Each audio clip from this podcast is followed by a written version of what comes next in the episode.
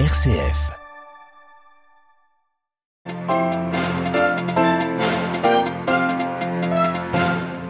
Tout juste rentré de son voyage au Kazakhstan, le pape François a repris ses audiences ce matin. Il a notamment reçu les participants au chapitre général de l'ordre des cisterciens de la stricte observance, les moines trappistes qu'il a encouragés dans leur charisme. Nous y revenons au début de ce journal. Dans l'actualité internationale, la guerre en Ukraine et ses nouvelles scènes d'horreur, les autorités accusent la Russie de meurtre de masse. Des centaines de corps enterrés ont été retrouvés ces dernières heures dans la ville d'Izium, récemment reprise à l'armée russe. Dans ce journal, nous irons aussi à Berlin. L'Allemagne a annoncé mettre sous tutelle les activités de raffinerie du groupe russe Rosneft. Et puis aux États-Unis, c'est un geste qui fait beaucoup parler de lui, celui d'un milliardaire qui vient de céder 100% de son entreprise à des ONG environnementales. Radio Vatican, le journal Olivier Bonnel. Bonjour, à peine rentré de son voyage au Kazakhstan, le pape François a donc repris ses audiences ce vendredi matin. Il a notamment reçu les participants à la seconde partie du chapitre général de l'ordre des cisterciens de la stricte observance, les trappistes qui sont rassemblés jusqu'au 23 septembre à Assise. Et ce matin, Adélaïde Patrignani, le Saint-Père, les a encouragés à explorer quatre rêves exprimés au cours de leurs travaux. Oui, Olivier, quatre rêves à interpréter à travers le Christ, a expliqué François. Enracinés dans l'évangile, ces rêves réellement construire les personnes et les communautés. Il y a d'abord le rêve de communion, communion au Fils et au Père dans l'Esprit Saint, pour réaliser l'harmonie dans la diversité, pas des communautés uniformes ni une unité forcée. Le pape a seulement demandé aux trappistes de fuir les particularismes et les exclusivismes. Le deuxième rêve est celui de communion fraternelle, lorsque des frères et sœurs qui ne se sont pas choisis au départ vivent ensemble, confiant dans la grâce du Christ, ils en témoignent. Le pape a par ailleurs précisé que les outils de communication peuvent et doivent être au service d'une participation réelle et pas seulement virtuelle à la vie concrète de la communauté. Vient ensuite le rêve de mission qui n'est pas une chimère pour les contemplatifs. Derrière leur clôture, ils apportent eux aussi l'évangile au monde par la prière notamment. Il n'y a pas de charisme qui sont missionnaires et d'autres qui ne le sont pas, a déclaré François. Tous sont destinés à l'évangélisation du peuple. Enfin, le rêve de formation pour cela, Jésus indique la voie de l'humilité et du service, et c'est aussi un signe de sainteté, a conclu François, si l'on se laisse former par l'Esprit Saint. Merci beaucoup Adélaïde Patrignani et le pape qui ce matin s'est rendu à la basilique Sainte-Marie Majeure de Rome pour se recueillir devant l'icône de la Vierge Maria Salus Populi Romani et la remercier pour son voyage apostolique. Il vient d'achever un voyage au Kazakhstan dont vous pouvez évidemment retrouver toutes nos informations sur notre site vaticannews.va. À la une de l'actualité internationale, ces nouvelles scènes d'horreur en Ukraine après la reprise de la ville d'Izium aux mains des troupes russes dans l'Est. Le président ukrainien Volodymyr Zelensky annonçait hier soir une macabre découverte. Des centaines de tombes marquées d'une croix dans une forêt aux alentours de la ville. 450 selon les autorités ukrainiennes. Une information confirmée ce matin par des journalistes sur place, Marine Henriot. Oui, une fausse commune selon Volodymyr Zelensky. Sur des images et des vidéos, on peut voir une forêt dans laquelle s'alignent des des dizaines et des dizaines de croix en bois, plantées les unes à côté des autres, une sorte de cimetière improvisé. 450 tombes selon le président ukrainien, près de 1000 corps. Des soldats ukrainiens sont donc sur place, munis notamment de démineurs pour sécuriser la zone. Izium, ville de l'est de l'Ukraine, dans le sud de Kharkiv, comptait 50 000 habitants avant la guerre. Dès le printemps, les combats ayant été meurtriers, la ville a été prise rapidement par les Russes qui en ont fait une place stratégique pour le ravitaillement de leurs troupes. La ville a donc été occupée cinq mois. Certains craignent que des corps, notamment de civils, soient finalement retrouvés dans toute la ville et dans les alentours ces prochains jours.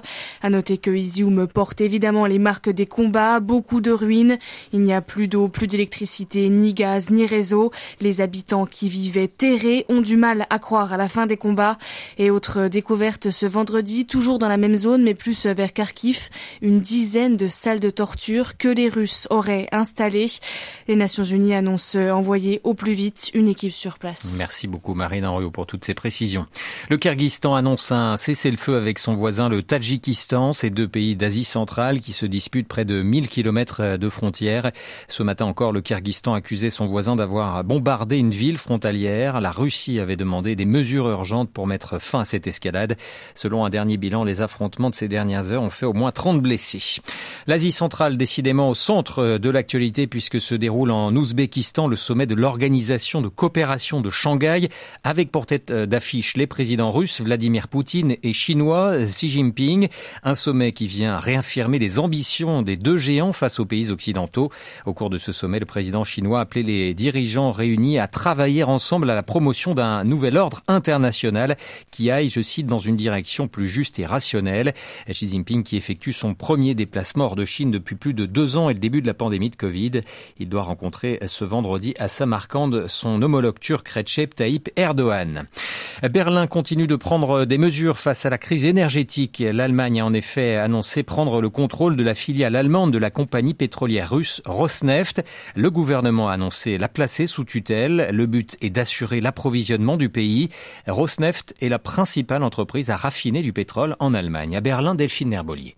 La ville de Schwedt, à la frontière avec la Pologne, attendait cette décision depuis des mois.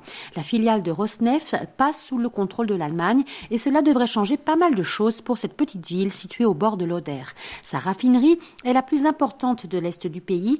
Elle alimente toute la région en carburant. Durant des années, elle a été uniquement approvisionnée par la Russie via l'oléoduc Druzhba. Or, l'Allemagne souhaite mettre fin à ses importations de pétrole russe d'ici décembre et il faut trouver de nouvelles sources d'approvisionnement, un travail qu'évidemment le russe Rosneft ne souhaite pas faire. Désormais, ce sont donc les autorités allemandes qui décident. Elles ont les mains libres pour trouver d'autres fournisseurs et assurer une viabilité du site de Schwedt. La mise sous tutelle de Rosneft rassure évidemment cette petite cité, mais aussi celle de Karlsruhe et de Vaubourg au sud de l'Allemagne, où Rosneft est également actif cette entreprise russe gère 12% des capacités de raffinage pétrolière de l'Allemagne. Berlin, Delphine Herbolier pour Radio Vatican. Le nouveau roi Charles III d'Angleterre en visite ce vendredi au Pays de Galles. Il achève ainsi sa tournée des quatre provinces. À Londres, des dizaines de milliers de Britanniques continuent de faire la queue pour se recueillir devant le cercueil de la reine Elisabeth II.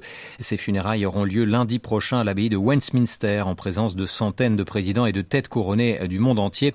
Le Vatican, apprend-on à l'instant, sera officiellement représenté par le Britannique Monseigneur Paul Gallagher, chef de la diplomatie du Saint-Siège.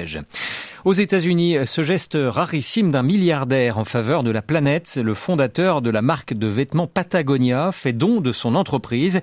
Yvon Chouinard, 83 ans, aurait pu entrer en bourse ou vendre sa compagnie créée il y a un demi-siècle et désormais valorisée 3 milliards de dollars. À la place, lui et sa famille ont décidé d'en céder 100% des parts, notamment à une association écologiste. Loïc Laurie. La Terre, dit le patron de Patagonia, est désormais notre seul actionnaire. Voilà ce qu'écrit Yvon Chouinard dans une lettre postée sur le site de la marque. Je n'ai jamais voulu être un homme d'affaires, poursuit-il en annonçant céder 100% des parts de l'entreprise, lui qui ne possède ni ordinateur ni téléphone portable. Depuis des décennies, Patagonia reversait déjà 1% de ses bénéfices à des ONG environnementales, mais la famille Chouinard voulait donc faire beaucoup plus et l'intégralité de ses profits, 100 millions de dollars par an, servira désormais à des causes écologistes. Pour cela, le couple et ses deux enfants vont tout donner à un trust chargé de faire respecter les valeurs de l'entreprise, ainsi qu'à une organisation dédiée à la planète. Je ne savais pas quoi faire de mon entreprise, dit Yvan Chouinard, parce que je n'ai jamais voulu en posséder une. Espérons que mon geste, rêve-t-il, favorisera une nouvelle forme de capitalisme. New York, le éclorie Radio Vatican. Les États-Unis où Joe Biden évite une grève majeure du fret ferroviaire. Un accord de principe a été signé hier entre compagnies ferroviaires et syndicats. Accord qui prévoit notamment une augmentation de salaire, mais aussi des congés maladie pour les employés du rail. Avant de refermer ce journal, un mot d'Italie. L'Italie de nouveau endeuillée par de très graves intempéries. Au moins dix personnes ont perdu la vie la nuit dernière après des pluies torrentielles. Elles ont frappé la région des Marches euh, dans le centre de la péninsule. Quatre personnes sont toujours par ailleurs portées disparues selon un bilan provisoire. Les secouristes sont toujours à pied d'œuvre pour venir en aide aux sinistrés. Il est tombé sur la région 40 cm d'eau en quelques heures, soit l'équivalent de plus de six mois de précipitations.